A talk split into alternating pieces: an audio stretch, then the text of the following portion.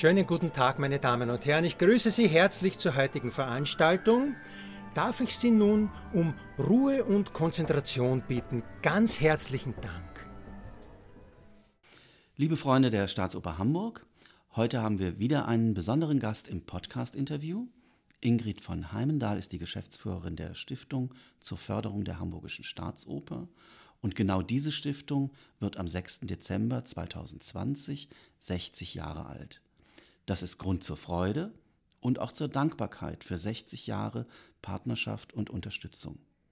Mein Name ist Michael Belgard, ich bin der Pressesprecher der Staatsoper Hamburg.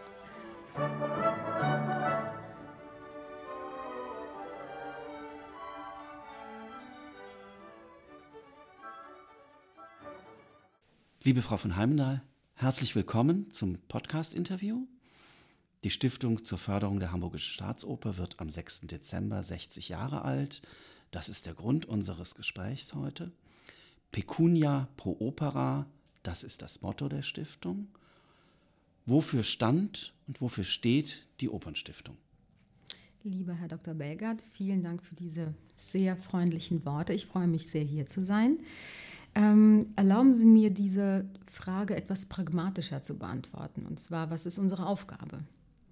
Unsere Aufgabe ist, und zwar seit 60 Jahren, damals so wie heute, ähm, die Möglichkeiten der Oper und des Balletts durch zusätzliche finanzielle Mittel zu erweitern. Also ja, es geht um Geld. Ich finde, so offen muss man darüber sprechen können. Und, ähm, und wir tun das gerne, wir tun das mit Leidenschaft. Sehr schön. Sie selbst sind Geschäftsführerin der Opernstiftung. Wie setzt sich ansonsten die Stiftung zusammen? Was sind die Organe, was sind die einzelnen Aufgaben innerhalb der Stiftung, ähm, eben diese Fördermaßnahmen dann auch ganz konkret auf den Weg zu bringen und umzusetzen. Mhm. Die ähm, Stiftung zur Förderung der Hamburgischen Staatsoper, das ist der vollständige Name dieser Stiftung, äh, besteht aus zwei Organen. Das eine Organ ist das Kuratorium. Zurzeit sind es fünf Mitglieder, die im Kuratorium sind. Ähm, den Vorstand hat Herr Berthold Brinkmann inne. Ihn vertritt Herr Jürgen Abraham. Er ist auch gleichzeitig das äh, geschäftsführende Kuratoriumsmitglied. Dann haben wir eine Dame im Kuratorium, die zweite seit Loki Schmidt übrigens, ähm, Leonie Bogdan, ähm, Herrn äh, Dr. Klaus Wehmeier und Herrn Hermann Ebel. Die Aufgabe des Kuratoriums ist, die Stiftung natürlich in jeglicher Hinsicht zu unterstützen. Die Kuratoriumsmitglieder kommen aus sehr unterschiedlichen ähm, geschäftlichen ähm, Richtungen und bringen ihr Know-how und ihre Expertise, aber natürlich auch ähm, ihre Kontakte mit ein. Und dann gibt es noch die Geschäftsführung, das bin ich.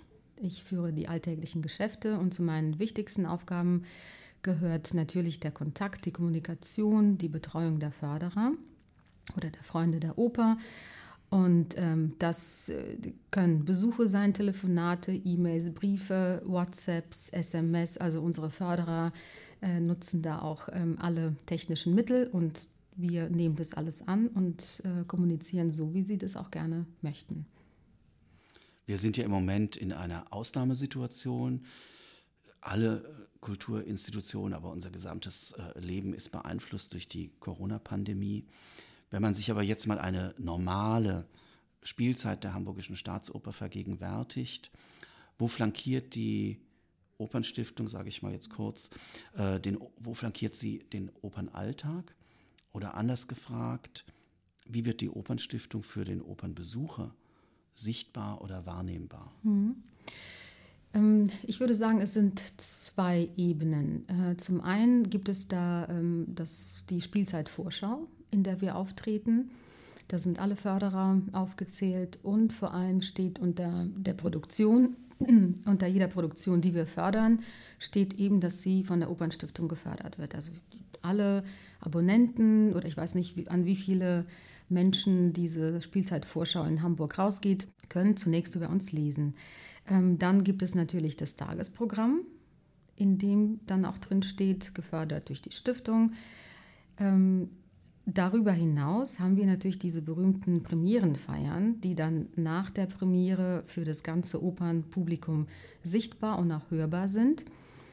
Und ähm, in der Vergangenheit hatten wir so zwischen vier und sechs Premierenfeiern in der Spielzeit. Und ähm, sie waren auch jedes Mal dabei. Und Sie sehen auch, dass die Förderer, aber nicht nur Förderer, ähm, sehr gerne zu diesen Feiern kommen, weil sie ähm, einfach Freude daran haben, sich nach der Premiere über das Gesehene ähm, miteinander auszutauschen und vielleicht auch den einen oder anderen Künstler noch in so einer Alltagsklamotte zu erleben. Das höre ich immer wieder von Förderern. Das finden sie besonders spannend, dass diese äh, wunderbare Sängerin, die gerade noch in einem Gala-Dress auf der Bühne stand, dann plötzlich in Turnschuhen und Jeans vor einem steht.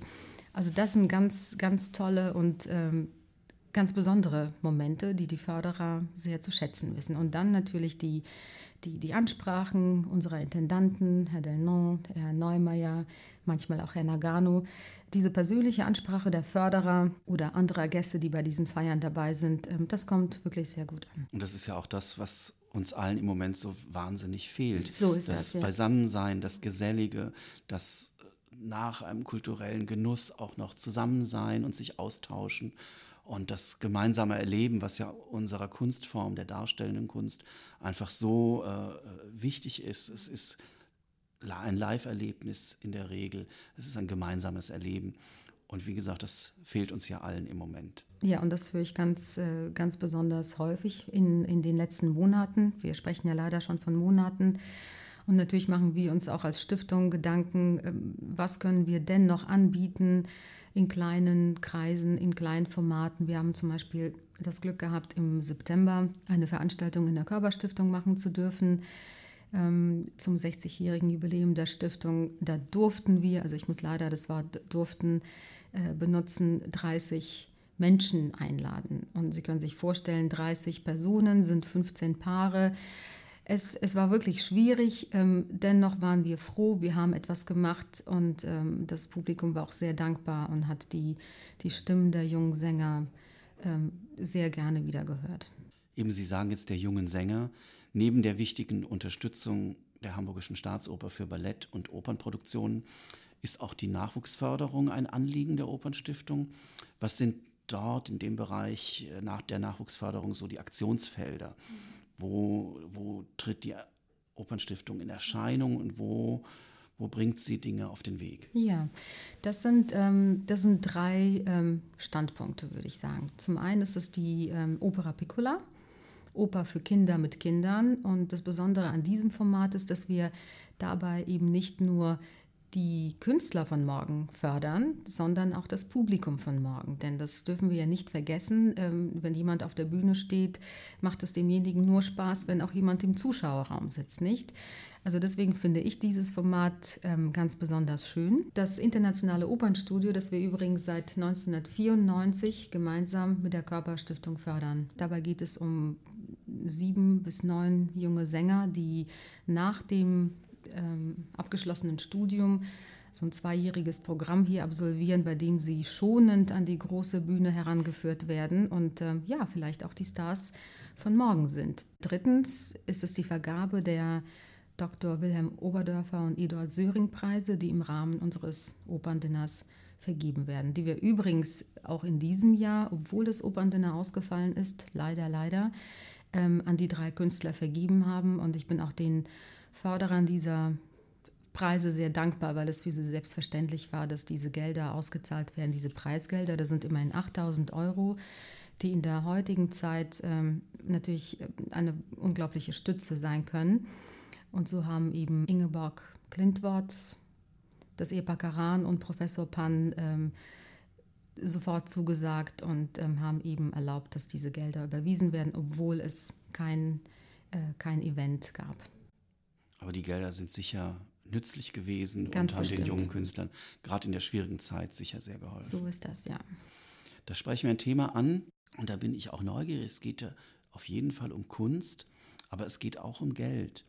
Und ähm, Ihr langjähriger Vorsitzender des Vorstandes, Professor Schnabel, sagte mal, große Kunst ist nicht mit Kleingeld zu bezahlen. Wie generieren Sie Förderer? Wie bekommen Sie neue Geldgeber, Financiers, Unterstützer, Mäzene, wie auch immer, wie kommt Geld in die Schatulle? Ja, Ja, eine berechtigte Frage, Herr Dr. Belgard. ja, also es geht, ähm, es geht natürlich um Geld, denn äh, doch gleichzeitig geht es nicht um Geld im Sinne von einer ähm, elitären Clubmitgliedschaft, sondern es geht, es geht der Stiftung vor allem um die Förderung der Spitze. Und davon profitiert ja auch langfristig die ganze Stadt. Und das ist dann auch ein, ein guter Opener sozusagen bei jedem Akquisegespräch, ähm, dass das einfach natürlich ist es in erster Linie persönlich. Also man braucht eine Leidenschaft für, für dieses Genre. Aber darüber hinaus ähm, tun wir einfach auch der Stadt etwas Gutes. Und und das können Unternehmen sein, es sind Privatpersonen, es sind zum Teil auch Freunde von Förderern, die begeistert sind und die äh, äh, sie mit in Premieren nehmen und dann fragen, ob sie vielleicht mit zum Operndinner kommen könnten. Denn das ist nach wie vor ein ganz besonderes Event in dieser Stadt, das Operndinner auf der Bühne der Hamburgischen Staatsoper. Ähm, wir sprechen gezielt ähm, kleinere Unternehmen an, die ähm, vielleicht Menschen, die gar nicht in Hamburg leben oder ihr Unternehmen gar nicht hier in der Stadt haben, sondern so ein bisschen außerhalb und mit ihren Mitarbeitern etwas Besonderes erleben wollen. Also es geht in alle Richtungen und natürlich versuchen wir dabei auch die etwas jüngere Generation anzusprechen und damit meine ich nicht unbedingt die 30 und 40-Jährigen, sondern auch die 50 und 60-Jährigen, denn es gehört natürlich schon ein gewisser finanzieller Hintergrund dazu. Wenn ich jetzt nicht zurückschaue, sondern wenn wir vorausschauen, 60 Jahre gibt es jetzt die Stiftung. Was sind die Visionen der Opernstiftung? Was sind Ihre Visionen für die nächsten zehn Jahre mal? Also zuallererst ist es uns ein großes Anliegen, weiterhin ein verlässlicher Partner zu bleiben für dieses Haus, für unsere Hamburgische Staatsoper. Ähm, das bedeutet, dass wir die Förderer, die wir, die wir jetzt haben, die uns treu sind und zum Teil sind es mehrere Jahrzehnte, ähm, dass wir sie weiterhin so betreuen und ihnen so tolle Angebote machen, dass sie sagen, wir bleiben dabei und darüber hinaus bitten sie auch ihre Kinder dabei zu bleiben, nicht? Ihre Kinder und ihre Enkelkinder.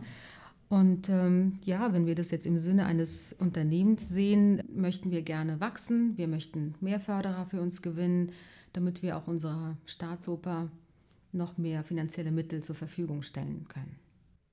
Dafür drücke ich die Daumen, liebe Frau Fernanda. Ich danke fürs Gespräch, wünsche der Stiftung alles Gute zum 60-jährigen Jubiläum und auch weiterhin alles Gute auf dem Weg in die Zukunft und in die nächsten Projekte. Vielen Dank. Herzlichen Dank Ihnen, Herr Dr. Belgert.